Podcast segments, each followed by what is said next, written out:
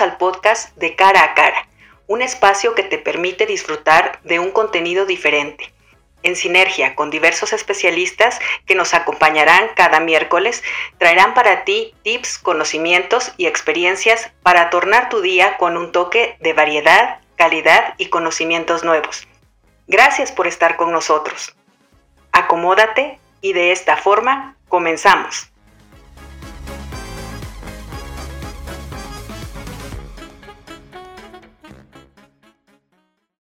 Universidad para Adultos WAP, el vínculo entre la formación y profesionalización de tus capacidades.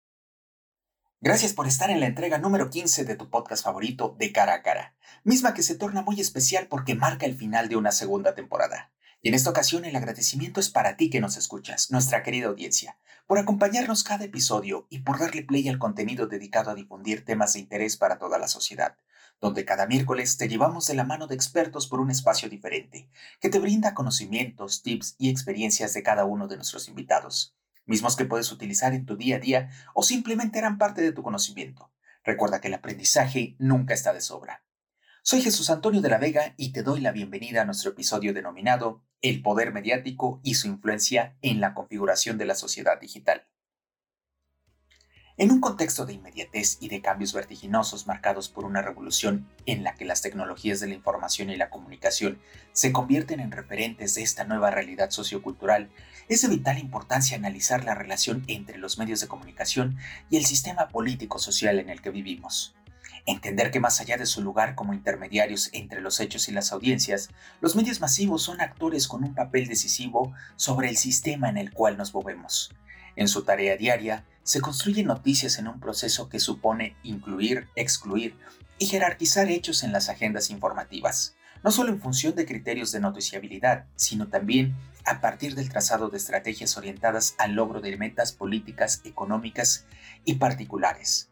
Los medios de comunicación desempeñan un papel importante en el conocimiento de la realidad que forma parte de nuestra vida cotidiana, pero que se encuentra fuera de nuestro alcance inmediato no todos los hechos son transformados en noticia, sino solo aquellos que resultan seleccionados por los medios para tal fin, en la mayoría de los temas de relevancia pública.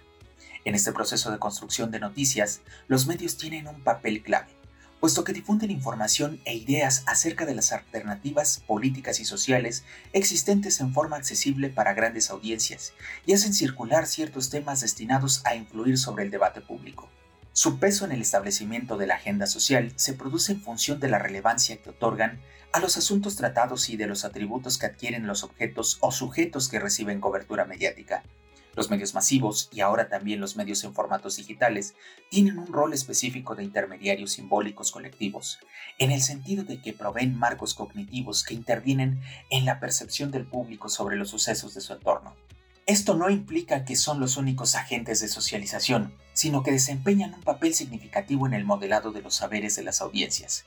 Según McQuill, poseen una tarea fundamental en la producción, reproducción y distribución de conocimientos, ya que nos permiten dar sentido al mundo, conforman nuestra percepción de él y se suman al fondo de conocimientos anteriores. Y es de esta manera que me permito presentar a nuestra invitada que el día de hoy nos ayuda a despedir nuestra segunda temporada con un gran tema, la maestra Ulvia Barranco, licenciada en comunicación con especialidad en televisión y periodismo. Es maestra en programación neurolingüística e inteligencia emocional.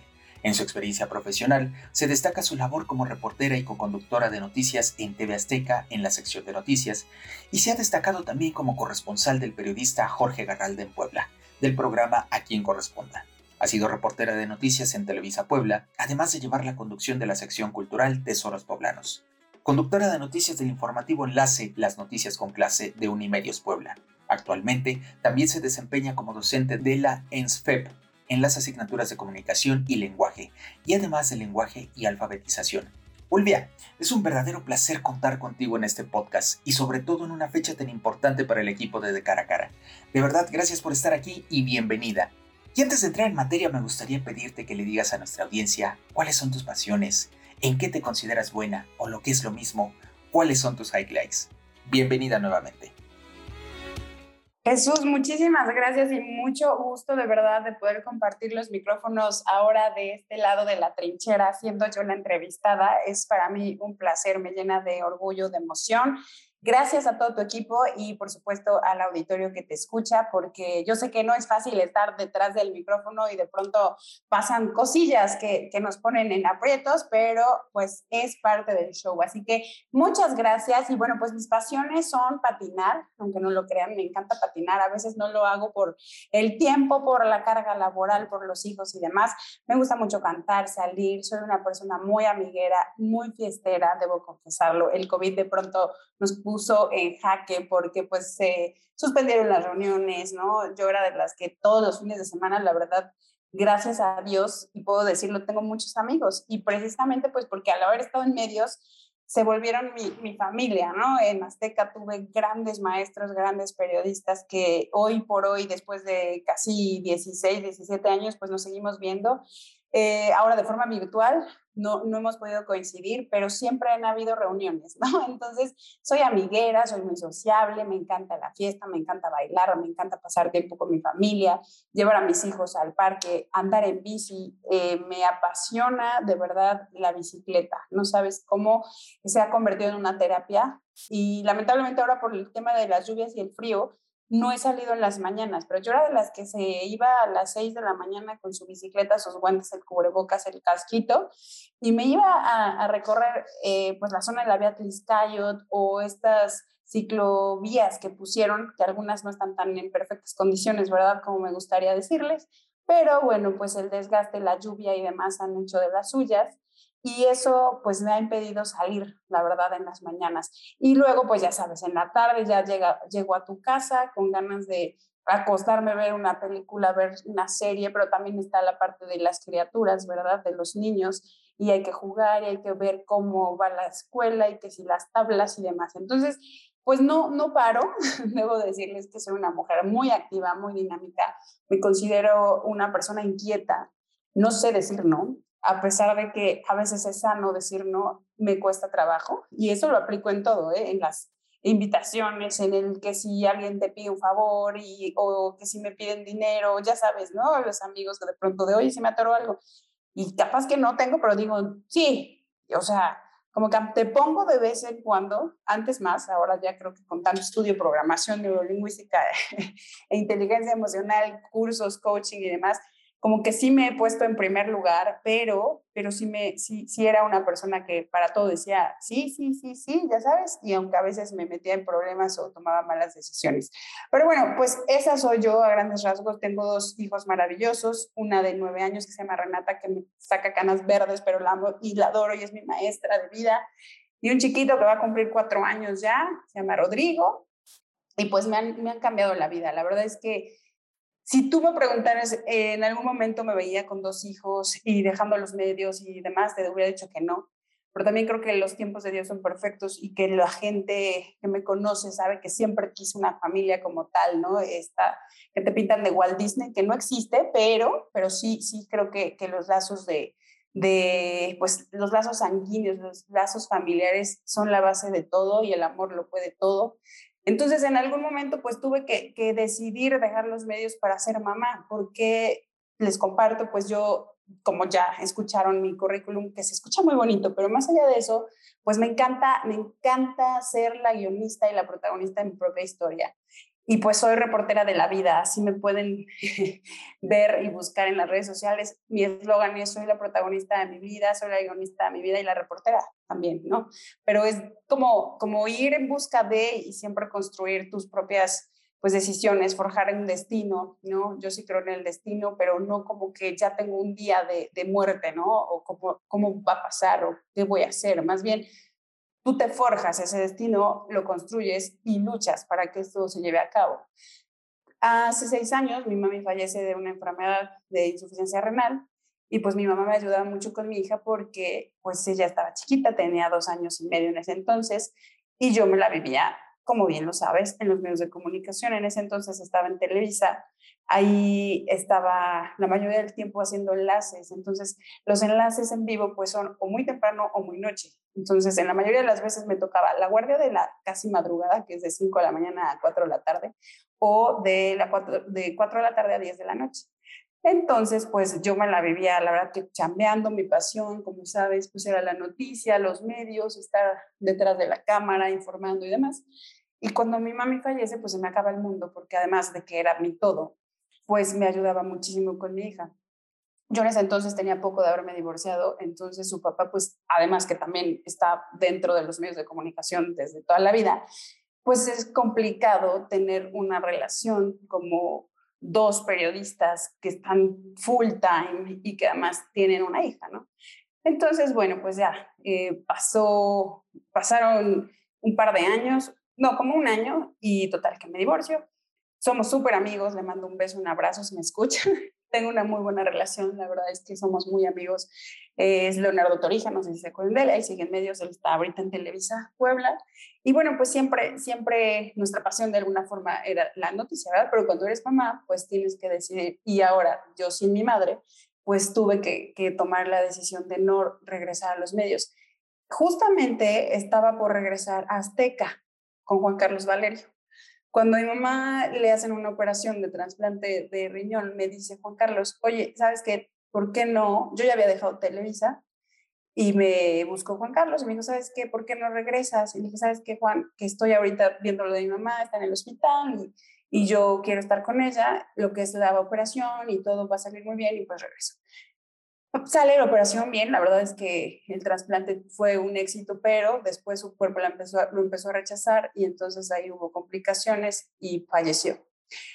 Cuando eso pasa, pues se me acaba el mundo, literal. Yo entré en una profunda depresión muy fuerte, estuve mal, literal, sin querer despertar de, de mi realidad, porque pues ella era mi mundo, ¿no? Era mamá, era papá, era abuela y pues me apoyaba en todo, la verdad es que en todo, en todo. Entonces es ahí donde decido ya no regresar, este, ya no, ya no regresar a los medios de comunicación, no porque no me gustara o no tuviera la oportunidad, sino porque para mí en ese entonces fue ser mamá, ¿no? Y pues fui mamá como pude, porque entre la depresión, el duelo, el divorcio y demás, yo estaba full de, de, de un boom de cosas. Y es ahí donde empiezo a meterme a todo el tema del desarrollo humano, porque yo tenía mil creencias y preguntas e interrogantes. Yo decía, ¿por qué? O sea, ¿por qué me pasa esto a mí? ¿Por qué tuve que sufrir? ¿Por qué me dejó? ¿Por qué si quería ser abuela? Ya sabes, ¿no? Yo muy, muy mal, estaba muy mal. Y gracias a Dios tuve la fortuna de conocer a gente en mi camino que se cruzó. Siempre creo que todo es, eh, pues por algo, ¿no? Nada es casualidad, todo es coincidencia y todo, todo tiene que ser porque es, ¿no? Entonces me empiezo a meter a temas de desarrollo humano, a cursos de todo lo que te imagines, sanación, coaching, meditación, reiki, tai chi, todo lo que tú creas. Y es ahí donde mi mente, pues, fum, o sea, se abre mi cerebro y empiezo a, romper paradigmas, romper creencias, dejar los miedos atrás, sanar literal heridas, ¿no? De la infancia, de la muerte, el duelo y demás. Entonces, empiezo un mundo que no termina y que hasta hoy sigo pues inmersa en temas totalmente del desarrollo humano. Sigo vigente en los medios de comunicación, tengo un programa de radio que se llama Ser Consciente, lo pueden escuchar todos los jueves a través de los 40 Puebla, 97 FM, también eh, pues en las plataformas digitales y hago cosas en mis redes sociales, entrevistas y demás, más enfocados al tema del desarrollo humano. Y actualmente en Tribuna Comunicación hago reportajes especiales y los vamos sacando semanalmente, ¿no? Ese sí, totalmente dedicado a, temas, ya sabes, coyunturales, política, eh, investigaciones, vacunación, enfermedades, la pandemia, etcétera, etcétera. Entonces te lo comento porque de pronto me dicen, oye, ¿por qué dejaste los medios? Bueno, pues esa es la razón. Nunca tuve problemas con nadie. Agradezco infinitamente haber conocido a tanta gente que te digo, hasta el día de hoy me veo, nos saludamos, eh, necesitan conferencias, me hablan, este, he dado talleres en la propia Universidad de Azteca en ese entonces, antes de que fuera imagen, pues me, me buscaron, estuve dando taller de periodismo para chavos y demás. Entonces, creo que todo se acomodó, la verdad es que no me puedo quejar. Soy una mujer dinámica, esto es lo que más me gusta. Además, doy clases en el tema de comunicación y lenguaje y eso me llena mucho de, de satisfacción de vida porque tú sabes que los medios de comunicación, y más en Puebla, llega un momento en donde ya no creces, o sea, ya no hay para dónde. Y afortunadamente te puedo decir, Jesús, que a mis ¿cuánto tiempo llevaba? Yo, en, en Azteca duré casi 10 años, en TV Azteca Puebla. Y hice de todo, o sea, yo fui floor manager, fui camarógrafa, fui editora, fui eh, corresponsal de Jorge Garralda, fui conductora, tuve secciones especiales, o sea, hice todo lo que a lo mejor un reportero no ha hecho, ¿no? O muchos se quedan como, pues en su sección y ya. Y yo la verdad es que afortunadamente por mi misma inquietud y porque soy, eh, pues no me da pena y si algo tengo y tengo una buena idea, o sea, la expreso, ¿sabes? Y lo mismo pasó en, en Televisa. En Televisa ahí tuve dos que tres cosillas que no puedo compartir. no, la verdad es que no me gusta hablar de, de otras personas, pero digamos que hice mi, mi sección, estuve reporteando eh, con enlaces y demás, y ya cuando iba el tema de la conducción me frenaron por, pues ya sabes, siempre llego de las personas entonces, en su momento me enojé mucho y dije, ¿por qué? Que no sé qué, si se supone que por eso también me iban a contratar, porque mi perfil era de todo, ¿no? O sea, era conductora, conductora, podía suplir vacaciones y demás. Y bueno, pues ahí hubo un temilla que alguien dijo, no, porque pues tú eres reportera. Y te, te digo, o sea, al principio como que dije, ¿cómo? ¿Por qué? Hoy lo entiendo, lo agradezco, todo el tiempo, la verdad es que se acomodó. Mi mamá fue cuando empezó a estar en el hospital, yo tenía que salir y bueno, pues se dieron las cosas y, dejé, dejé la empresa. Aprendí muchísimo, conocí a más gente y gracias a Dios, te repito, tengo muy buenas relaciones gracias a los medios de comunicación y amistad. Más allá de contactos, para mí hice muy buenos amigos. Entonces, pues ese, ese es el tema, ese es el background de cómo es que llegó también al tema del desarrollo humano. Y continúo, hoy por hoy estoy, estoy estudiando una certificación ahora ya, o sea, ya como coach profesional, esa ya está en proceso de que me den mis credenciales y estoy estudiando un, un diplomado en neuroliderazgo y neuroeducación. Entonces, todo, todo me llevó a, mm, hacer cosas enfocadas a las personas, ¿sabes? Al tema de, desarrollo humano, a ayudar. Y creo que cuando tú tienes una misión y tú descubres tu propósito de vida, es ahí donde, donde se te abren los caminos, donde no importa si dejas los medios de alguna forma como estaba, ¿no? Físicamente, pero yo sigo haciendo cosas y ahora mi reto es impactar de forma distinta y con los medios digitales, con las tecnologías, con las plataformas, bueno, pues puedes llegar a muchísima más gente sin que tú a lo mejor tengas el logo de una empresa atrás, ¿no? O sea, tú eres tú y afortunadamente la gente me ubica gracias a, sí, los medios de comunicación, gracias a TV Azteca, que para mí fue mi casa y, yo veo a, Juan Carlos y veo a Sandra Ortiz y veo a todos los que en ese momento fueron la generación de periodistas que ya no hay, debo decirlo, y con toda la sinceridad, y no es por ego, es porque antes nos formaban distinto. Antes era el reportero guerrero de la información, así te decían, o sea, te ensuciabas, te metías, te enlodabas, te daba casi, casi el resfriado porque estabas cubriendo el huracán, ¿no? Y ahora sí lo hacen, no digo que no, pero ya es distinto. O sea, ya cualquier persona con un teléfono celular se cree periodista, se cree camarógrafo, se cree editor, se cree cineasta, y no digo que no tengan las habilidades, claro que sí, las generaciones avanzan, la tecnología también, pero ese, ese mm, ¿cómo lo puedo llamar? Ese feeling o, esa pasión de, que te da, ya sabes, el estar en la mesa de asignación, el que te digan pasa esto, el Popocatépetl va a explotar, la tragedia de San Martín de Exmelucan, la explosión, o sea, cosas que, que de verdad no se hace nada más con un celular. O sea, sí tienes que tener una carrera, sí tienes que profesionalizarte, sí tienes que haber estudiado y pues hoy te digo, o sea, tristemente yo veo que las generaciones son de cristal. Los futuros periodistas, si es que así se llaman algunos, no son aguerridos, son delicados, son de cristal, se vuelven un poco... Em, obsesionados por informar, pero más allá de la información es el cuadro que te da el reflector y la fama. Y antes así no era, ¿no? Claro que siempre ha habido el tema de imagen, el salir, el lucir, lo que tú quieras, pero, pero antes yo veía más, más eh, más amor, más pasión. Y ahora lo que yo veo son más likes, más influencers, más me gusta y piensan que eso es lo que hace un periodista o un reportero de calle y la verdad es que yo creo que no es así. Pero bueno, mi Jesús, ya hablé muchísimo, ya me di mi monólogo, así que ahora ya te toca a ti pues preguntar lo que quieras, soy un libro abierto, pero en resumen esa es mi historia y, y, y pues en lo que estoy haciendo ahorita es es informar otro tipo de temas, ¿no? Conscientes y seguiré haciéndolo porque me apasiona, me encanta y creo que no hay nada como poder ayudar y servirle a los demás. ¿Qué te puedo decir? Este background definitivamente solo conocía yo una parte. Creo que ya lo habíamos platicado fuera de, de todo esto, en lo que veníamos preparando todo este último episodio de nuestra segunda temporada. ¿Recuerdas que yo te, te dije que hace años era precisamente de tu audiencia? Estaba yo del otro lado de, de la televisión en la cual te tenía yo bien ubicada, eras de esas reporteras que salía siempre a cuadro, no había fecha que no saliera noticias donde Olvia Barranco no estuviera presente. Y al final del día, todo esto que nos platicas, mira, tiene mucho que ver con el tema que, que hoy estamos aquí para tratar. Nos hablabas de, de esta cuestión de cómo formaban anteriormente a un reportero.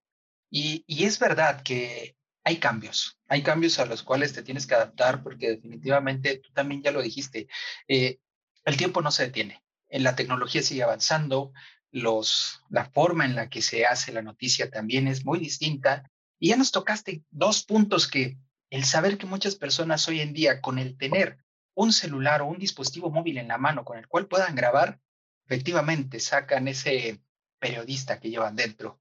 Vamos a ver a lo largo de este episodio que tenemos el día de hoy, qué tanto pueden realmente ejecutar esta digna, noble y siempre querida profesión. Y bueno, vamos a empezar, si te parece, con, con esta importancia que ha tenido de manera histórica el periodismo. Y por mencionar un poco de historia, la importancia que otorgaba Adolfo Hitler a la propaganda política, que no era ningún secreto como casi todas las ideas que terminó llevando a la práctica, estaba plasmada como una siniestra advertencia en su libro Mi lucha, Mein Kampf.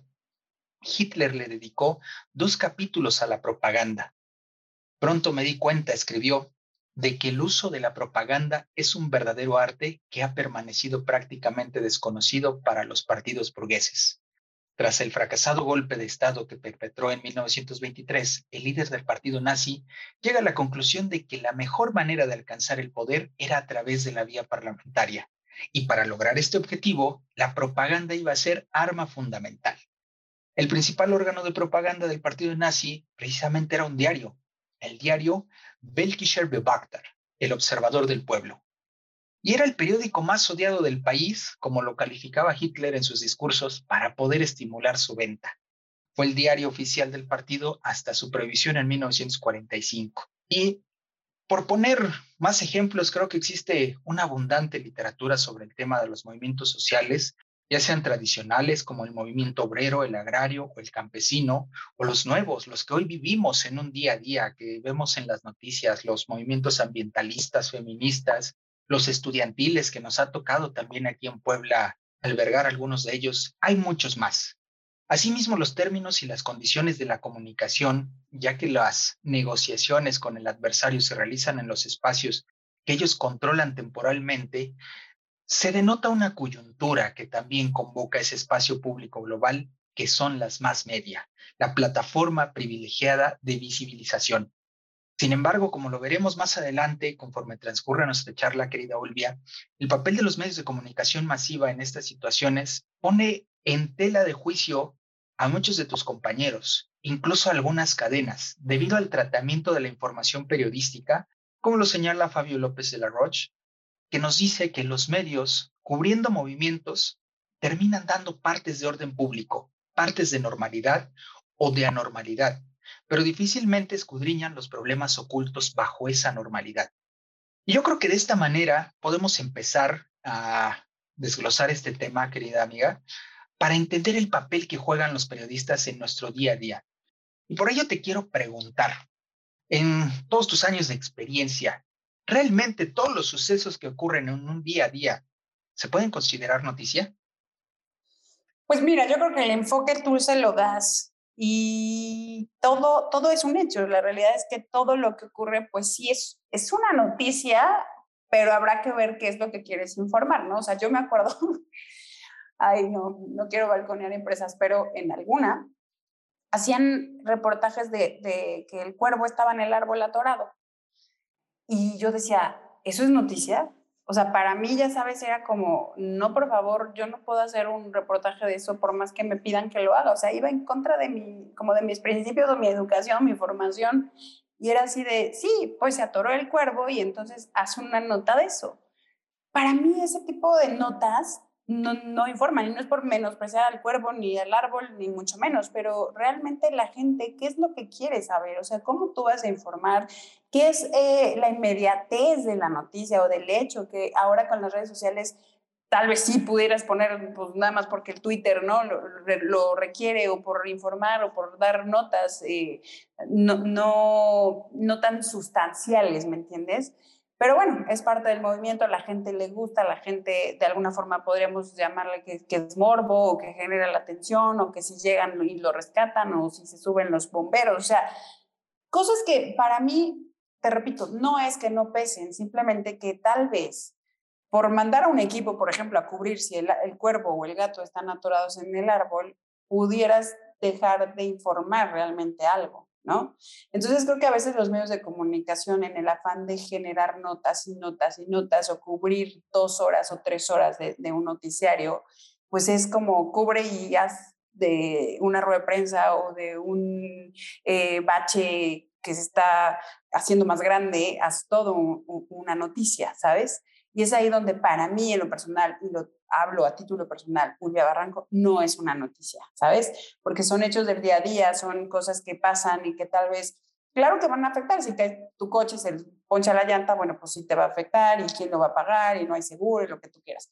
Pero creo que hay cosas más coyunturales, polémicas y realmente noticiosas, ¿no? Que generan información y un valor agregado que generar por generar. No sé si me, si me estoy dando a entender. Y te repito, yo lo viví, hace años que, estuve en medios de comunicación y que además mi escuela era como, no sale una nota, no sale un reportaje si no tienes a todas las partes, ¿no? O sea, si yo hablo de una inundación, por ejemplo, pues obviamente voy a buscar a protección civil, voy a buscar a la persona que se vio afectada, la historia de la familia, el agricultor, en fin, todas las partes. Pero si nada más es hacer por hacer, creo que no todo es noticia. Y pues también habría que ver qué intereses hay detrás, ¿no? O sea, sabemos que hay muchas eh, notas, periodistas o, gente que le gusta el amarillismo, por ejemplo, y que los medios, pues de alguna forma también a veces tienen que vender eso para que tengas más audiencia, rating y demás. Pero creo que va más allá de, decisiones, o sea, hay cosas que influyen convenios, hay cosas que tienen que ver con gobierno y pues hay cosas que, que nada más son sociales, ¿no? Entonces, mm, no, para mí no todo es noticia. Ok, Ulvia. Y sobre todo esto que ya, ya tocabas y creo que encaja muy bien en los criterios de noticiabilidad. Y, y efectivamente, debes de estar lanzando una noticia que sea actual, que tenga un hecho reciente, novedoso. Eh, este ejemplo que nos dices también a título personal me, me parece sorprendente, sin embargo, yo creo que aquí eh, el editor le veía algún interés, ¿no? En, en poder rescatar un ave de, de, un árbol que estaba atrapada. Por ello, yo creo que sería interesante, si, si nos puedes explicar un poquito, Ulvia, cómo inicia el proceso de elaborar una noticia. Pues mira, primero, eh, efectivamente depende del tema coyuntural o lo que esté sucediendo, ¿no? De, de, de, en la actualidad, se te asigna, ¿no? Existe una mesa de asignación, un jefe de información, donde te dicen, bueno, pues vas a ir a cubrir, por ejemplo, el socavón, ¿no? Hacer un reportaje de, lo que está sucediendo, los daños, las afectaciones y demás. en algunas empresas se da de alguna forma los elementos para que ellos, la jefa o el jefe de información, te busquen quiénes son pues estos entrevistados, ¿no? O sea, a quiénes tú vas a ir a entrevistar, quién es el político, quién es el empresario, quién es el, el del sector salud y demás. Y nosotros, pues como reporteros, en ese entonces íbamos ya con tu guion o tu escaleta, tu hoja de, de cobertura para saber qué es lo que vas a hacer.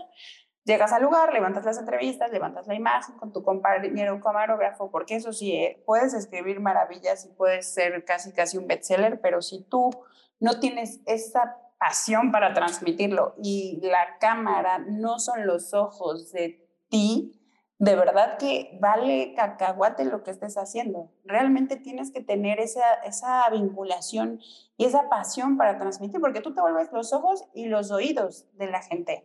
Y el camarógrafo, pues literal, o sea, son los ojos para que puedan trasladarse al lugar de los hechos, trasladarse a, en este caso que ponía el ejemplo del socavón, bueno, pues al socavón. Pero en sí, en todo lugar, pues tienes tú que estar con tu camarógrafo, ¿no? Entonces, tener una buena comunicación con tu compañero camarógrafo, que muchas veces se convierte en familia, o también hay quienes no se llevan, ¿no?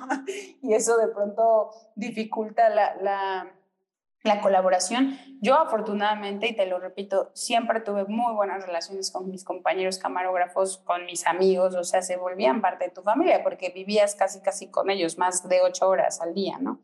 Entonces, pues levantan la imagen, tú dices qué quieres, seleccionas el material, escribes, haces tu calificas, ¿no? Para ver qué es eh, lo que tú quieres transmitir, exactamente qué mensaje es el que dio el empresario, la persona o la señora que se vio afectada, etcétera. Y de ahí pasa a una segunda etapa donde lo revisa la persona que, es, que está en mesa de, de asignación o la correctora de estilo, podríamos decirlo, o corrector, si es hombre, y ellos le dan como el visto bueno si es que va y si no, pues te lo regresan hasta que lo corrijas o le pongas más, más feeling. La verdad es que en la escuela que yo tuve de TV Azteca, sí nos apegábamos mucho a eso, ¿no? Como a este procedimiento. Después, yo comparo mucho TV, TV Azteca y Televisa porque pues fue donde estuve, ¿no? Y entonces en Televisa sí era como más light el asunto. Y no es que estuviera mal, es que tal vez los horarios eran más, entonces tenías que llenar con más notas y tenía que haber más reportajes o más noticias o más textos y demás. Y a veces no eran tan ricos. Eso yo te lo digo a título personal, no es crítica de empresa, simplemente el trabajo es distinto.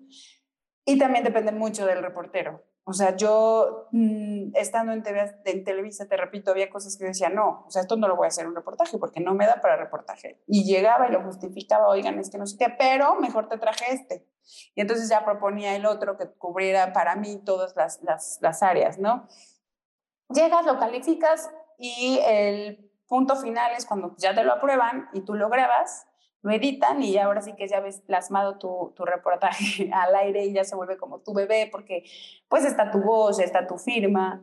Yo debo confesar que tardé en darle crédito a varios camarógrafos porque no, o sea, yo veía que no era como como sabes, esta pasión por, por contar una historia o esta pasión por, por, dar a conocer las imágenes y la creatividad. O sea, para mí el camarógrafo era muy importante. Y luego me decían, ¿eh? no te creas, oye, ¿por qué no me diste crédito? yo, pues porque la verdad lo hiciste al fregada, su amigo, tenías mucha prisa y no hiciste lo que yo te pedí. Entonces, como que decían, esta vieja es una sangrona, ¿no? Pero en realidad es tu nombre lo que va. ¿Sabes? O sea, tú tal vez no me ven y tal vez no saben quién soy y tal vez no ven mi cara, pero con el simple hecho que estés informando y con el simple hecho que tu nombre aparezca o se escuche, para mí eso vale más que, que poder tener, este, no sé, una sección, ¿sabes? Es tu nombre, es tu firma, es tu, es tu huella. Y lo comprendieron bastante que hasta la fecha cuando me ven me dicen, ah, ya empezó la productora, ¿no? Porque yo les decía, ¿sabes qué? Necesito que me metas un collage de imagen musicalizado y aquí le pongas slow motion y que aquí aparezcan las frases tales. Entonces, me, o sea, primero como que les caía mal, ¿no? Y decían, ay, ¿cómo pide? Porque pues también vas bajo presión, o sea, tele no es cine, ¿no? Y yo quería hacer cine de pronto con mis reportajes especiales o cosas así. Y entonces ellos decían, oye, pero es que, o sea, tengo que hacer otros tres, ¿no? Otros cinco y ya van ahorita. Y yo, bueno, está bien, para el de la noche, que tengas más tiempecito, ¿qué tal si le echas más ganitas? Y así me los empecé a ganar y tengo muy buenos amigos que me, que me estiman y me recuerdan precisamente por eso, porque sabían que conmigo no iba a ser un reportaje X, o sea, que sabían que les iba a pedir el 110% porque no nada más iba a ser mi trabajo o mi voz, iba a ser su nombre, sus imágenes, Y pues al final yo creo que la gente como espectador, eso es lo que les gusta. Digo, yo te agradezco mucho la invitación después de muchos años y seguramente por algo te quedó mi nombre. Ahorita me lo vas a decir, pero creo que si tú marcas la diferencia dentro del resto, es, es que algo estás haciendo bien. Y pues es así como termina, termina la historia, cuando ya la ves plasmada, cuando ya ves que lo repiten y cuando ves que un reportaje lo repiten en las tres emisiones, es que valió la pena. Si ves que nada más pasó en una, es que no estuvo tan bueno. Así es, Olvia. Y bueno, respondiendo a tu pregunta, es precisamente esto que nos acabas de, describir a, a la perfección, Olvia. Tienes esta pasión por transmitir. Y a título personal te puedo decir que era, era agradable verte en el cuadro de en una noticia de cómo estabas cubriendo algún evento. Eh, al final del día te mentiría yo si te digo, recuerdo todas tus coberturas, pero, pero efectivamente dejas una huella en la audiencia y esto es importante para todos los que nos encontramos en, en la oportunidad de poder generar un, un material de contenido para determinada audiencia. Es lo importante que te recuerden porque tienes un trabajo de calidad, porque así te hayan escuchado dos, tres minutos, se logren llevar un buen mensaje. Y con todo esto, creo que es importante dejar en claro hoy con nuestra audiencia, querida Olvia, que la noticia es precisamente la crónica exacta y concisa de un suceso. No es el suceso mismo como tal. Cuando el periodista define la noticia como información y no como suceso, entonces está diciendo en realidad que mientras no se comunique el conocimiento del suceso, esta no es noticia. De acuerdo con Walter Lippmann, quien intentó aplicar el papel de las nacientes medios de comunicación de masas durante la década de 1920 en la formación de las imágenes mentales, sostuvo que adquirimos un conocimiento indirecto del mundo que nos rodea a partir de los relatos de los medios de comunicación que nos permiten precisamente elaborar nuestros mapas del mundo para manejarnos en él. Bernard Cohen retomó la tesis de Lippmann acerca de que el mundo exterior nos alcanza a través de los medios de comunicación masiva. Él señaló que, para la mayor parte de las audiencias, el mapa político del mundo, es decir, su mapa operacional del mundo, es trazado por un periodista y por el editor. No obstante, el argumento que la concepción de mapa es acotada, por lo que se prefiere entenderlo como un atlas de los lugares, personajes o situaciones, eventos y posibilidades políticas, privadas o de algún suceso que la prensa pueda cubrir. Estamos hablando de un mundo que tiene, yo creo que muchas aristas, Ulvia. Y si no, ahora tú me vas a corregir, pero no sé si tú en el momento que decidiste incorporarte a este mundo, pues no tenías en tu mente el decir algún día yo podré ganar eh, el premio que precisamente está a favor de Joseph Pulitzer o ser una Oriana Falachi, la primera mujer corresponsal en guerra, o una Carmen Aristegui que es destacada por su actitud abierta hacia temas habitualmente no abordados por el periodismo. Tenemos muchos ejemplos. Está un Jorge Ramos, tenemos a una Megan Kelly, que así como tú se dedica a muchas otras actividades aparte del periodismo, es comentarista, es política, es abogada y le paramos de contar. Tenemos también a Javier Solórzano. Y bueno, nos podemos seguir aquí todo el episodio mencionando a grandes compañeros que tú tienes, Zulvia, pero a veces ya tenemos muy marcado el nombre de esa persona que sale a cuadro. El ejemplo que, que tú ponías de, de, mi persona, se me quedó el nombre de Ulvia Barranco, pero ¿por qué Ulvia? ¿O qué tiene, mejor dicho, más peso? ¿La persona que me está dando la noticia o la empresa que está detrás de ese reportero? Ay, mira, pues yo creo que para mí la persona, ¿no? En este caso, obviamente, a mí la gente que me sigue y que me siguió fue por, mi nombre, por mi apellido, por la cobertura, por lo que yo daba. Sin embargo, creo que es importante un respaldo, ¿no? Y sobre todo antes, ahora tal vez con los medios de comunicación y si tú le metes campañas y estás vigente y te dedicas a eso, de que eres eh, el número uno o la número uno, lo eres. Pero son dos sectores, ¿sabes? Antes eh, la televisión yo creo que no va a desaparecer, creo que la televisión siempre va a ser la televisión y te digo algo extraño de la televisión, a pesar de que haga mil cosas eh, de manera digital, la televisión es una cosa maravillosa que te transmite como que literal te metes a las casas de las personas y es un nicho distinto, ¿no? Lo mismo te puede ver el empresario, el gobernador, el presidente como la persona que hace memelas deliciosas en la esquina de tu casa. Creo que la persona es quien hace a la empresa, o sea, sí la empresa te da el respaldo del logo, de los medios, ¿no? Del vehículo y todo, pero, pero la persona es la que deja huella y como te decía, las personas que te siguen o que o que a mí me siguen ahora, es porque les dejé algo en su momento en TV Azteca o en Televisa o porque me escuchan en radio, etcétera. Pero sí es importante que generes un vínculo, ¿sabes? Una emoción con tu televidente o con el auditorio o con el público y que más allá del logo se acuerden de ti. Creo que la televisión, te decía, no va a desaparecer, no, no es que pierda fuerza, pero ahora con tantos medios digitales, con tantas redes sociales, los nichos como que se dividen. Y te voy a poner el ejemplo de Juan Carlos Valerio. Tú sabes que cuando eh, fue este cambio de TV Azteca a imagen, ellos dejaron de estar eh, al aire, ¿no? Dejaron de estar en tele abierta, pero la gente siguió a Juan Carlos y la gente siguió Facebook y la gente se quedó con la persona. Obviamente cuando se da la apertura y ya hay más... Eh, pues, digamos, apoyo y demás, y surge imagen y, ahora están como imagen y Juan Carlos Valerio es la cara o la marca de imagen aquí en Puebla en noticias, pues obviamente la gente también lo siguió en otro nicho, ¿no? Los que tienen tele, pues van a ver la tele, los que tienen las redes, pues lo van a ver, pero lo siguen por él, porque a lo mejor tiene una forma distinta de transmitir o tiene una forma muy peculiar de dar a conocer un hecho.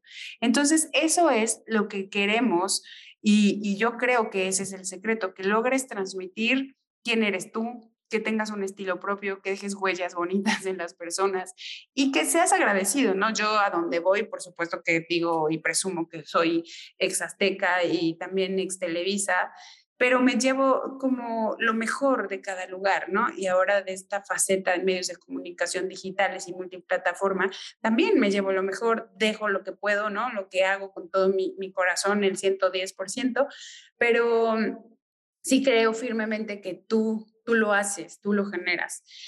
Hay cosas que a veces no te encantan, ¿no? O a mí en lo personal hubo momentos en donde yo decía, no, por favor, esto no me gusta transmitir, ¿no?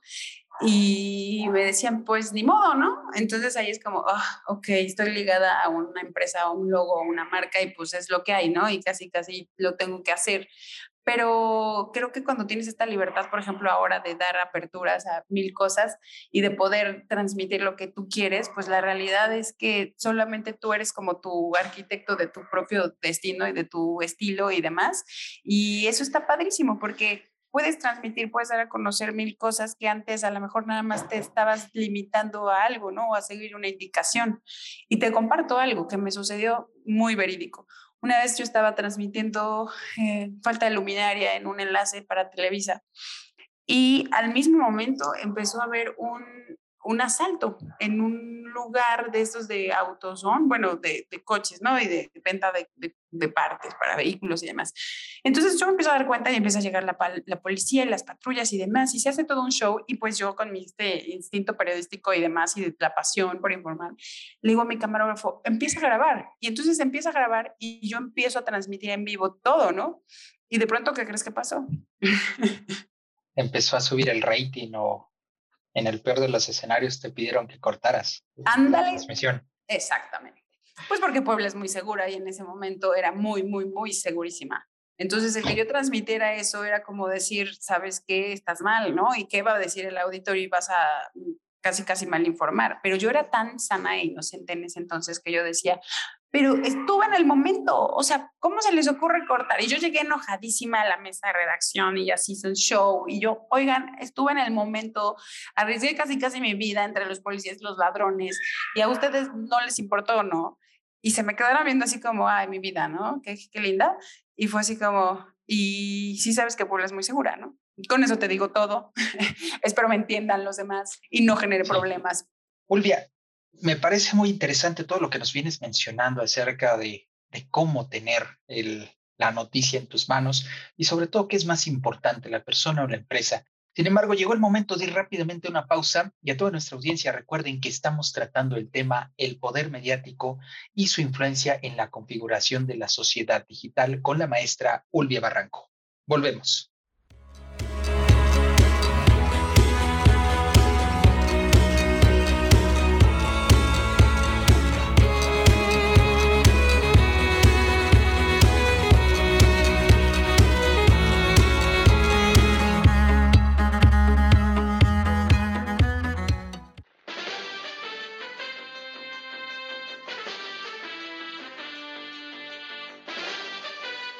Poder realizar una valoración acertada de la evolución del ciberperiodismo o periodismo digital en la última década, es preciso destacar el papel determinante que han tenido las nuevas tecnologías de la información y la comunicación. Y es que a raíz de la expansión y globalización del Internet nacen una serie de nuevos canales de información, que en gran medida han sido los que han dado el pie para el nacimiento y evolución de este nuevo género periodístico caracterizado principalmente por ciertos rasgos que lo distinguen del periodismo tradicional. Quizás el más importante de ellos sea la inmediatez, esa capacidad de transmitir las noticias al tiempo que suceden los acontecimientos. Esta agilidad informativa ha ido en aumento a la par del nacimiento de nuevas herramientas y aplicaciones tecnológicas, como por ejemplo las diferentes redes sociales y quizás podríamos hablar que en estos momentos son los principales motores de contenidos e información existentes en la actualidad. De la mano de estas herramientas surgen a su vez nuevos fenómenos sociales. Tal es el caso del denominado periodismo ciudadano, que no es más que la capacidad que tiene cualquier persona equipada con algún dispositivo tecnológico que le permita transmitir algún conocimiento o acontecimiento de interés público. Es por esto que el ciberperiodismo no ha hecho más que comenzar a dar sus primeros pasos y su evolución tiene las puertas abiertas al futuro.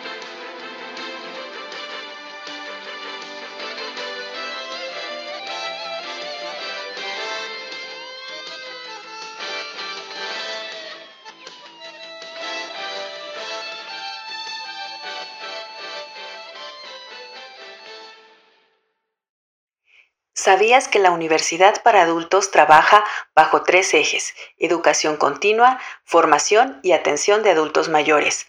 Desde el 2016, la Universidad para Adultos ofrece talleres, cursos y diplomados a este segmento de población. La Universidad para Adultos WAP contribuye al desarrollo de políticas públicas que generan nuevas oportunidades.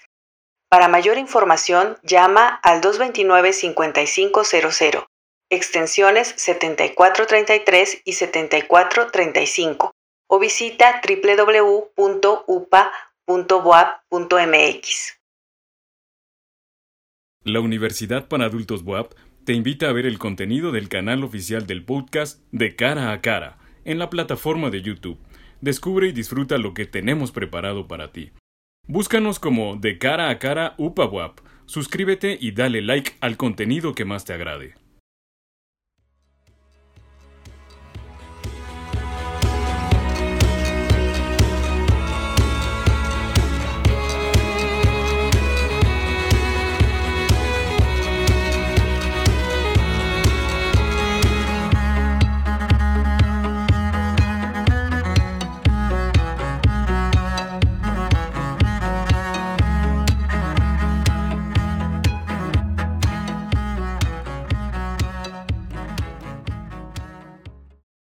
Universidad para Adultos WAP, el vínculo entre la formación y profesionalización de tus capacidades.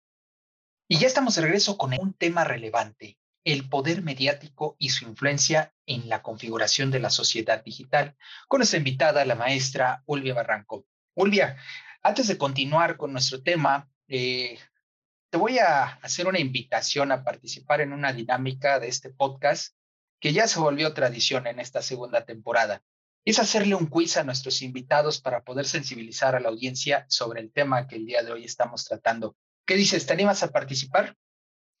Tengo miedo, pero sí, claro. ok, no te preocupes, Olvia. Vamos con la primera pregunta. ¿Para ti qué es más importante? ¿Una noticia de calidad o titular sensacionalista? Una noticia de calidad, sin duda. Ok. ¿A qué le das más peso? ¿Fuentes de importancia o rumores que parecen verdaderos? Fuentes de importancia. ¿Viralizar o informar? Informar. ¿Fotos y videos o textos alargados? Fotos y videos con un buen texto. ok, Olvia. Bueno, ya lo tienen. Este fue la, el pequeño paso de nuestra invitada por este quiz para poder sensibilizar un poco del tema. Antes de irnos a la pausa, querida Olvia, ya estuvimos hablando sobre cómo inicia el proceso de, elaborar una noticia, si todo lo que nosotros vemos a nuestro alrededor realmente da para hacer una noticia y, y todos estos criterios de noticiabilidad que, que ya nos has ido relatando hasta este momento.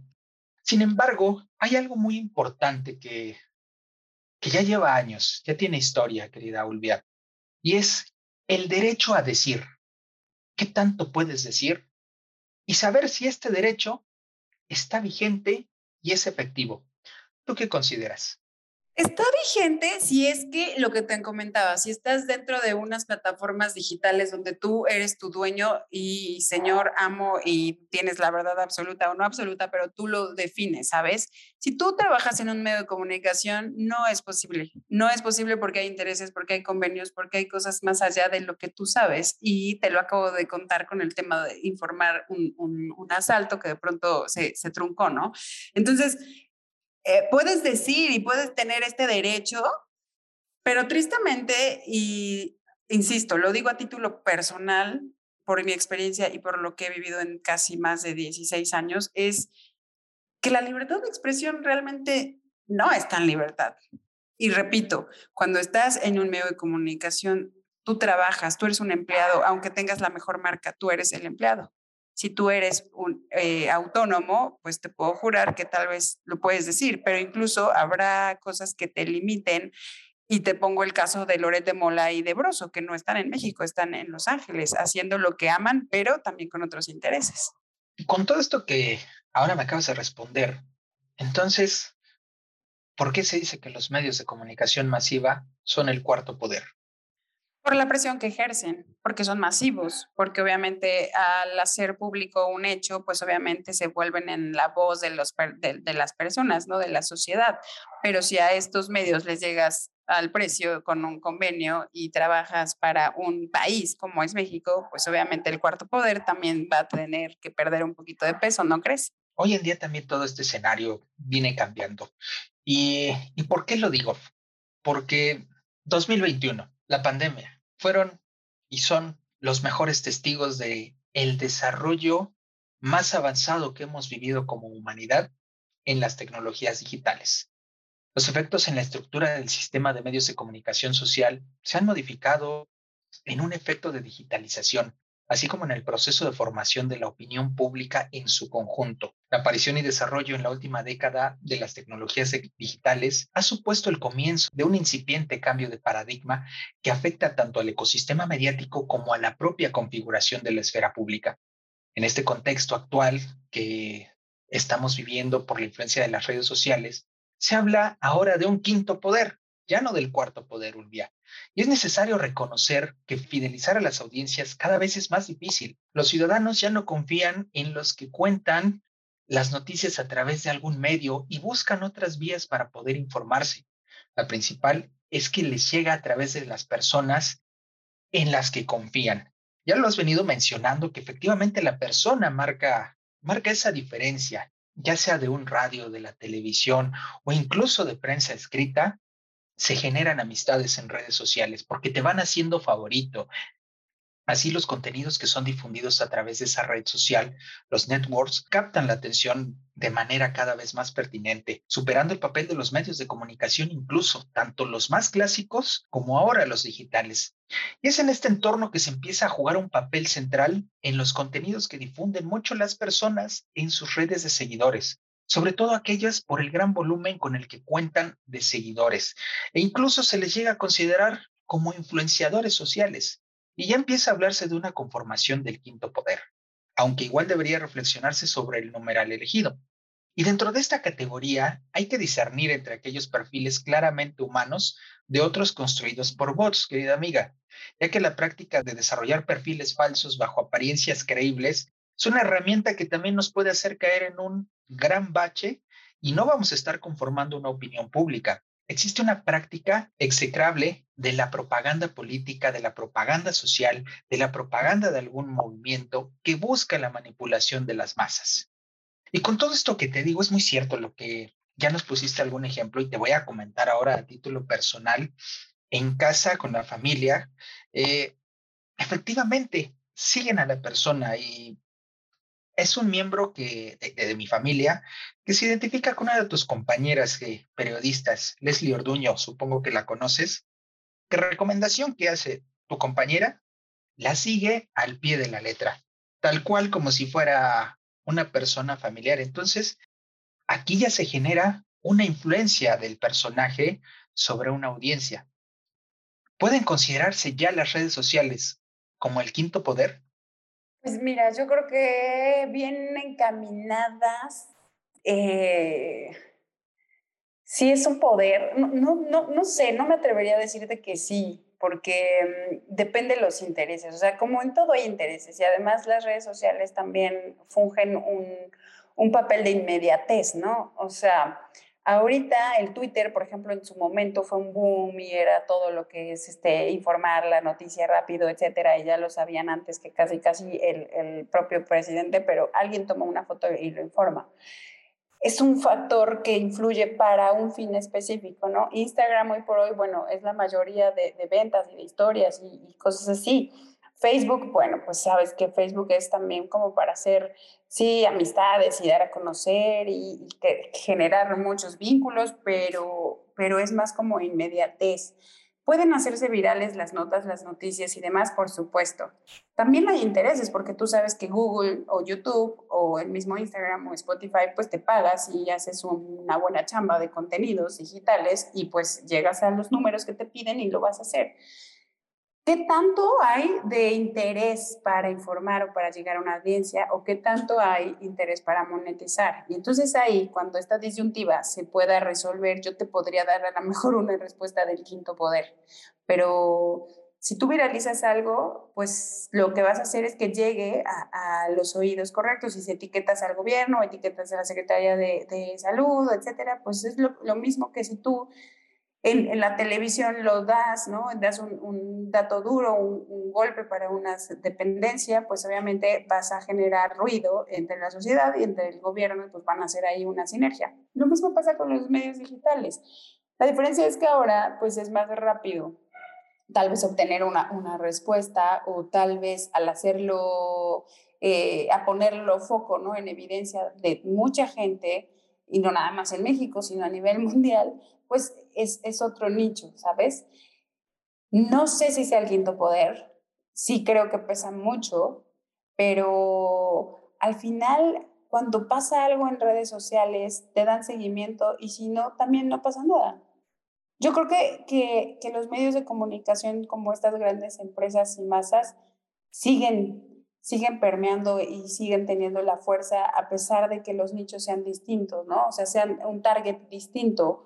Jóvenes ahora son más los que tienen medios de comunicación digitales o bueno, siguen estas plataformas. A lo mejor con la pandemia sí se abrió, no hubo más apertura y nuestros abuelitos o nuestros tíos pues están viendo las noticias o el Facebook y demás, pero ahí se queda. Creo que regresando al tema que te puse, al ejemplo de, de Loret de Mola, por ejemplo, y de Broso, al generar este canal de latinos, pues obviamente también hay intereses, o sea, también tienen patrocinadores, también tienen que comercializar, también están generando dinero, no nada más es como para, ay, ahora me voy a California o voy a Los Ángeles o voy a Estados Unidos a, a hacer el sueño americano, o sea, no, por supuesto que hay intereses, por supuesto que están mostrando la cara real tal vez de México o los datos duros o lo que no se dice y no se cuenta, pero alguien tiene que pagarles. O sea, tienen un patrocinador y pueden ser marcas o pueden ser empresas o pueden ser políticos o puede ser gente que detrás de ellos pues está soltando dinero. Esa es la realidad. Entonces, creo que son las estrategias que tú vas a utilizar para llegar a un nicho y de ese nicho obtener un beneficio. Porque te voy a poner un ejemplo rápido antes de terminar el podcast.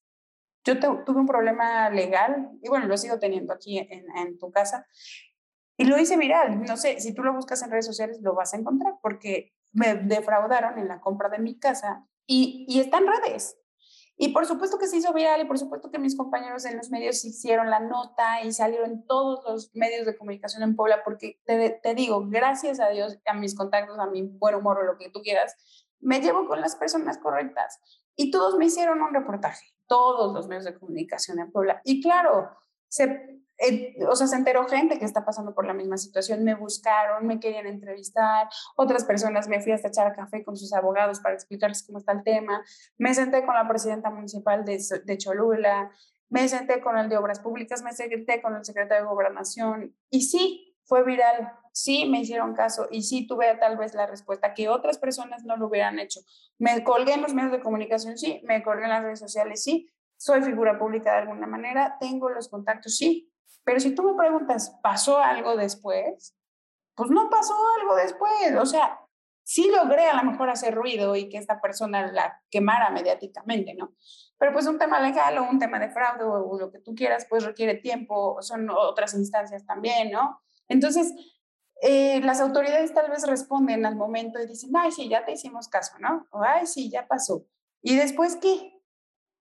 O sea, se queda, ¿sabes? Hay cosas que sí permean y hay cosas que a lo mejor pues se viralizan, pero después de un rato pasa otro hecho y se van a volver a, a ser virales otro hecho, ¿no? Y así es la noticia. Tristemente, te puedo poner el ejemplo del chupacabras o del guachicolero o de cualquier nota que de pronto genere ruido, está un par de meses o, o, menos y de pronto pasa otra cosa y se vuelve noticia. Y son distractores, porque al final es una estrategia que todos sabemos que se usan para distraer precisamente a la atención. Y luego tienen hasta la fortuna o, o la suerte de que sucedan hechos trágicos que nadie los pide, pero se pasan en, desastres naturales, que el huracán, que si el socavón, que si la familia y demás, las pérdidas, las muertes, y pues son distractores. Entonces, no sé, eh, no sé si, si realmente es el quinto poder, creo que sí pesa mucho, que influyen muchísimo, pero, pero tienen un fin en específico, tienen un target en específico, tienen una función en específico. Y por ejemplo, regresando al tema de Leslie Ortuño, que por supuesto es una hermosa persona, que fue mi compañera en TV Azteca y después ahorita está conduciendo Canal 13 eh, en las noticias en la noche y la gente la sigue. Y te puedo decir que Canal 13, por ejemplo, analizando un poquito los medios, tiene un nicho muy específico. Y tampoco es tanto de convenios y demás porque no lo necesitan, porque están subsidiados, están apadrinados o como quieras llamarle por una persona especial o un empresario que ellos son los que mueven dinero y tal vez no necesitan tanto de gobierno, a diferencia de otros medios, ¿no? Pero la gente va a estar donde se sienta cómoda o con quien se sienta cómodo. Y Canal 13 en estos momentos es ese vínculo con la sociedad de clase media baja que está completamente ligada al, al ¿cómo te puedo decir? No tanto a los hechos del gobierno o de, los datos duros o políticas, ¿sabes? O sea, es más la parte social y eso es lo que vende y eso es lo que la gente quiere, porque tú quieres identificarte con la persona, porque tú quieres saber qué está pasando en tu colonia, porque tú quieres saber qué es lo que te está dejando de, de dar el gobierno o te van a dar de comer o no, o los problemas, ¿sabes? Y entonces es ahí cuando tú puedes hacer como una lectura más extensa de cómo funcionan los medios de comunicación, qué empresas, tú te das cuenta cuando una empresa tiene un convenio gubernamental y cuando alguien no. Tú te das cuenta cuando empiezan a golpetear a algún político y cuando no lo pelan o cuando está casi casi como un dios, ¿no? Entonces, creo que es un tema súper extenso, muy enriquecedor y muy polémico y hoy por hoy creo que los que tenemos esta libertad de alguna forma de transmitir, de dar a conocer noticias, hechos o entrevistar a quien quieras, porque eres libre, porque yo te puedo decir, hoy por hoy soy libre, tengo libertad para escribir lo que yo quiera, tengo libertad para entrevistar a quien yo quiera y tengo libertad para decir lo que yo siento y lo que pienso, pero si es cuestión de informar, primero investigo. Ahora estoy por sacar dos reportajes especiales en Tribuna Comunicación que ya te los haré llegar también para que los compartan en sus redes y demás, y pues no salen hasta que yo no tenga todas las partes, ¿no? Porque creo que eso es ser profesional y porque creo que eso va más allá de dar a conocer un hecho. Si no hay investigación, si no hay fuentes, si no hay datos duros y si no hay esta, esta pasión por informar, pues no te puedes dominar, digo, denominar como periodista, ¿no? O reportero. O sea, simplemente vas a informar o simplemente vas a leer. Y creo que la gente también se da cuenta de eso. El, el auditorio es, es muy meticuloso y hoy con las redes sociales te atacan o te aman, te construyen o te destruyen. Entonces, si tú me dices que es el quinto poder por lo que llega a influir, yo te diría, tiene más peso el que la gente se exprese y te llegue a ti todo eso que tal vez el que influyas en algo, ¿no? Porque al ser tan inmediato, al tener tanta apertura con la gente, la gente se inspira y te construye o te destruye, te saluda o te, o te dice de cosas. Hay que tener cuidado, creo que hay que tener mucho cuidado con, con las redes sociales, que hay que usarlas de manera correcta y que hay que influenciar, no hay que ser influencer, hay que influenciar y dejar algo positivo, que si vas a informar, que sea con, con, claridad, que sea con esta veracidad, que no nada más sea por tener un like o por tener seguidores que igual y como dices, ¿no? Tal vez ni existen y tal vez nunca te conocen, pero alguien le metió lana a una red, a una cuenta y entonces ya es famoso o famosa hay que, hay que saber informar y creo que es una responsabilidad social muy grande para todas las personas que estamos detrás de un micrófono, que hacemos contenidos digitales, que damos la cara, que, que damos la voz, ¿no? Creo que sí es un reto muy grande, que sí hay que estar a la vanguardia, que sí hay que estudiar, que sí hay que profesionalizarnos, pero que jamás debemos de perder esta pasión y esta vocación por, por estar al servicio de los demás, por contar una historia, por escuchar las necesidades.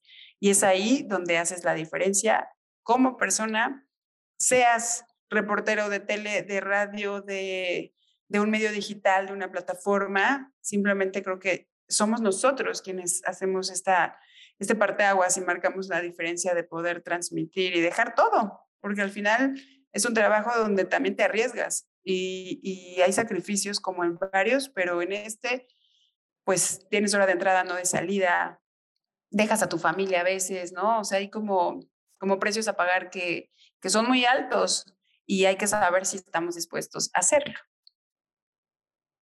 Te agradezco muchísimo tu respuesta, Olvia.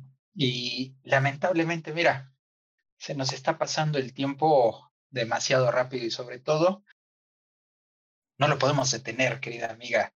Pero antes de que, de que te me vayas, y me gustaría hacerte todavía un par de preguntas. Y, y por afinar un poquito esta respuesta que nos diste, sobre todo deben de tener mucho cuidado la gente porque en redes sociales se difunde las famosas fake news, que, que desafortunadamente también influyen a nivel masivo y son los nuevos riesgos también de la sociedad digital.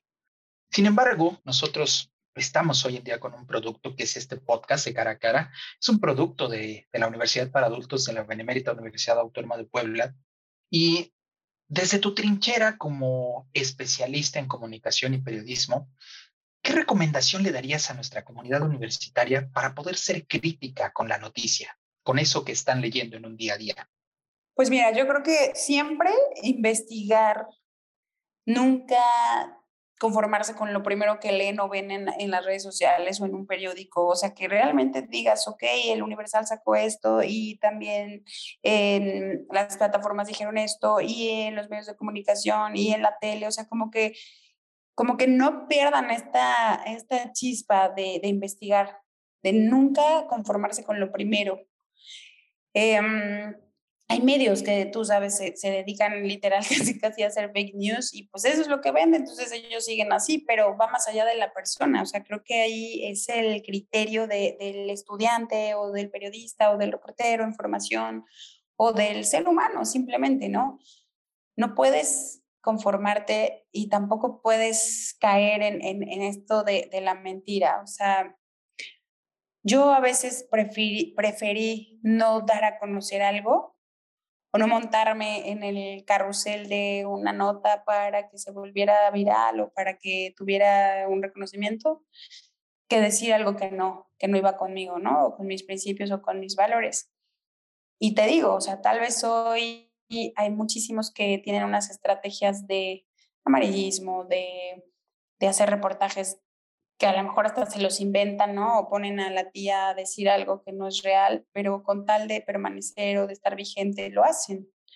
Entonces, aquí la pregunta sería, ¿tú qué, qué huella quieres dejar? O sea, al final, el que miente no le miente a otro, se miente a sí mismo. Y pues a veces es preferible decir no a, a vivir en un engaño, ¿no? A decir, pero esta noticia me hizo famosa o famoso y me reconocieron en todo el mundo. Pues sí, pero ¿cuánto te va a durar? O sea, creo que sí, regreso a lo mismo. Es una vocación, es amor por estar eh, en el lugar de los hechos, por estar transmitiendo, por estar contando historias y sobre todo por nunca dejar de escuchar a la gente. Yo creo que para mí el, escuchar ha sido de mis mayores em, pues pasiones, el, el, poder contar historias, pero primero escuchar a las personas. Y también en el tema que hoy estoy desempeñando, en tema de desarrollo humano, de mentorías, de coaching y demás, escucho, escucho a la gente. Y creo que para mí el haber sido reportera y seguir siéndolo, porque yo estoy en donde esté y veo algo y ya estoy tuiteando, ya estoy tomando fotos y ya estoy transmitiendo, pues estoy dando a conocer algo, es precisamente por eso, o sea, porque es importante escuchar y también darle voz a las personas. Entonces, nunca se conformen con, con, lo que les dicen, investiguen, pregunten, si algo no les checa, vayan a ver otros puntos de vista, eh, siempre tengan las partes, todas las partes para contar una historia, no nada más. Es como en una relación, ¿no? Alguien siempre dice que tiene, que tiene la razón, pero si no escuchas a la otra, no sabes realmente quién tuvo la razón.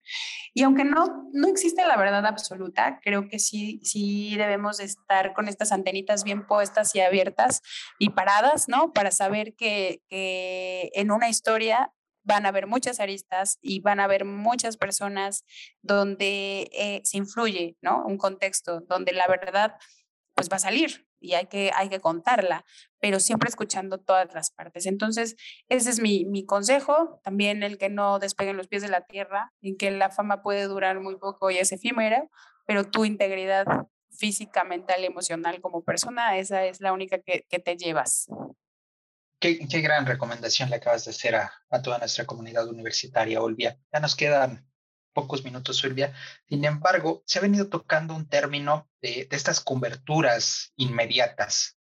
Y, con esta pregunta cerraría yo este, este episodio de nuestra última temporada, Olvia. Al hablar de coberturas, ¿se vuelve más fácil o más difícil con todos estos pseudoperiodistas que al tener un dispositivo móvil en las manos suben un video, lo catalogan y lo definen ya como una cobertura de noticia. ¿Qué nos podrías decir acerca de este comportamiento y si les facilita o dificulta a un periodista su labor? Yo creo que mm, no es que te lo dificulte, simplemente es como esta competencia de alguna forma que existe en todos lados, ¿no? Pero también la calidad, tú la, tú la ves. O sea, yo creo que aunque tengas el mejor celular y la mejor edición, si lo que transmites, lo que dices, lo que escribes no tiene congruencia, no tiene sentido, no conectas, no impacta, no nada, pues tampoco vas a hacerlo con el celular de calidad o no, ¿no? O sea, eh, es un tema de, profesionalismo, es un tema de estar a la vanguardia, es un tema de, de investigación, es un tema de, de, ya tenerlo, o sea, sabes, en, la sangre casi, casi, o sea, hay muchos periodistas y compañeros que siguen de alguna forma en medios, en noticias como tal, reporteando y demás, y que fueron de mi generación, por ejemplo, que yo me considero ya una de las generaciones viejas, ¿no? Aunque no soy tan vieja, pero, pero fui como de las primeras de, de estas generaciones de aguerridos. Y, y sí te das cuenta cómo cuentan una historia a alguien que nada más está contando por contar o porque tiene que llevar 50 reportajes, ¿sabes? Creo que va más allá del criterio del espectador de saber leer una nota, de saber leer un reportaje y verlo y decir, no, aquí le falta, por supuesto, o sea, no me dijo nada. ¿Y qué me dijo? ¿Sabes? Pero es de la persona.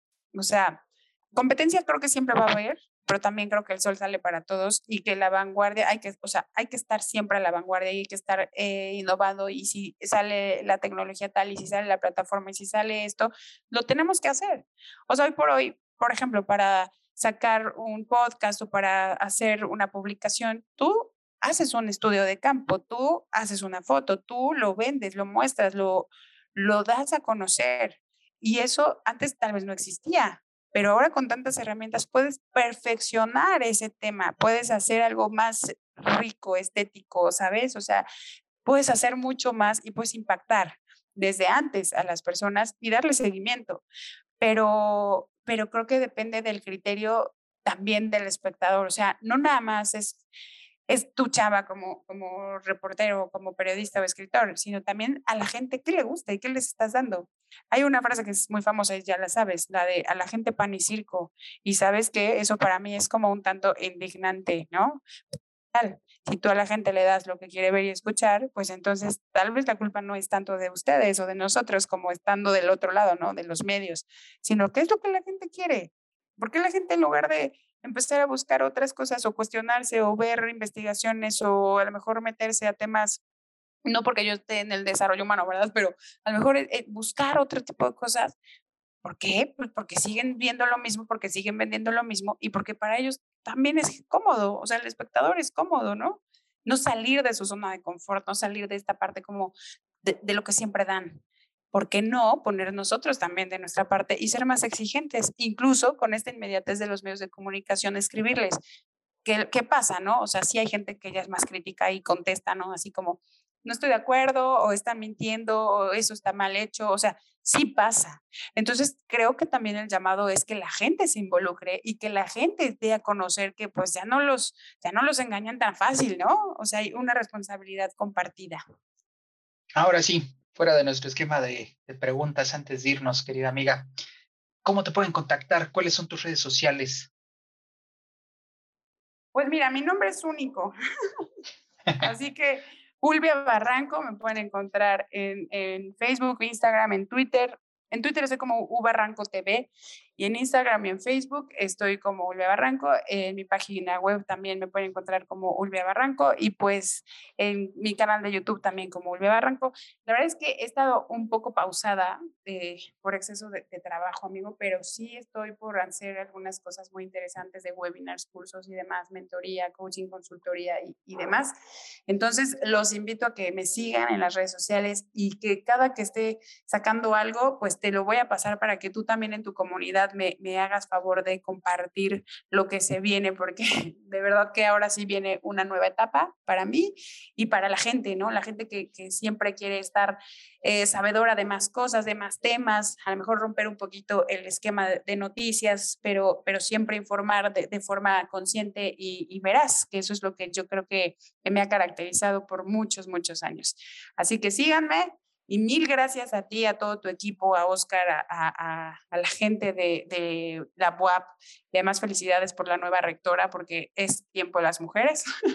Así que no soy feminista ni nada, pero creo que sí era momento de ya romper patrones y, y pues darle una oportunidad a una gran mujer. Así que felicidades, enhorabuena Jesús, felicidades por tu programa, por este podcast maravilloso y para lo que se te ofrezca, ya sabes que en mí puedes contar con una aliada, amiga y pues fiel seguidora también, porque ahora yo seré tu seguidora. Pues te agradezco muchísimo, Ilve, y claro que sí, mira, el espacio siempre queda abierto para, para ti, una gran amiga de, de la producción, amiga personal, y ya sabes que hoy llegamos a nuestro último episodio de la segunda temporada, pero hay más.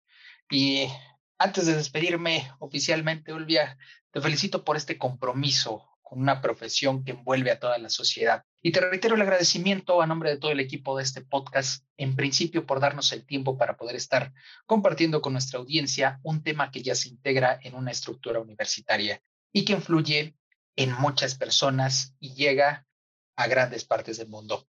Amigos, recuerden visitar nuestras redes sociales, Facebook e Instagram como de cara a cara-upa y nuestra página oficial upa.wap.mx. Recuerden, la libertad de expresión incluye presunciones obligatorias que tienen como fin proteger la labor de los periodistas y de los medios, pero que pueden jugar a favor de lo político. Un ejemplo es la reserva de la fuente. Un medio puede recibir información privilegiada, publicarla para favorecer los intereses de alguien o para incidir en temas y decisiones del debate público y decir que no puede revelar su fuente. Frente a esta multitud de medios y su respectiva influencia, es impostergable abordar en primer plano la información ciudadana, la cual corresponde a un proceso formativo continuo que permite que los niños, niñas y jóvenes y adultos desarrollen un conjunto de conocimientos, habilidades y actitudes que resultan fundamentales para la vida de una sociedad democrática. Este proceso permanente impulsa la formación de personas integrales con autonomía y pensamiento crítico, principios éticos, interesadas en lo público, capaces de construir una sociedad basada en el respeto, la transparencia, la cooperación y la libertad. Y de esta manera, a nombre de todo el equipo, nuevamente me permito darles las gracias por estar con nosotros cada uno de nuestros episodios, por tomarse el tiempo cada miércoles para acompañarnos en nuestros diferentes temas, pero sobre todo por darnos el apoyo para seguir adelante con este proyecto que día a día ha ido creciendo. Gracias a cada uno de ustedes que poco a poco nos hacen crecer. Pero esto no es un adiós, es un hasta pronto. Nos vemos en nuestra tercera temporada. Y antes de despedirnos es necesario agradecer a quien ha confiado desde el día uno en este proyecto y quien continúa otorgándonos su respaldo. Y me refiero al doctor José Jaime Vázquez López, coordinador general de la Universidad para Adultos, a nuestro director de medios, el maestro Marco Antonio de los Santos Landa, y a nuestra colaboradora externa, la maestra Nancy Nelly Silva Domínguez, a nuestra casa que nos respalda, la Benemérita Universidad Autónoma de Puebla. Soy Jesús Antonio de la Vega y esto fue De Cara a Cara. Nos vemos en la siguiente temporada.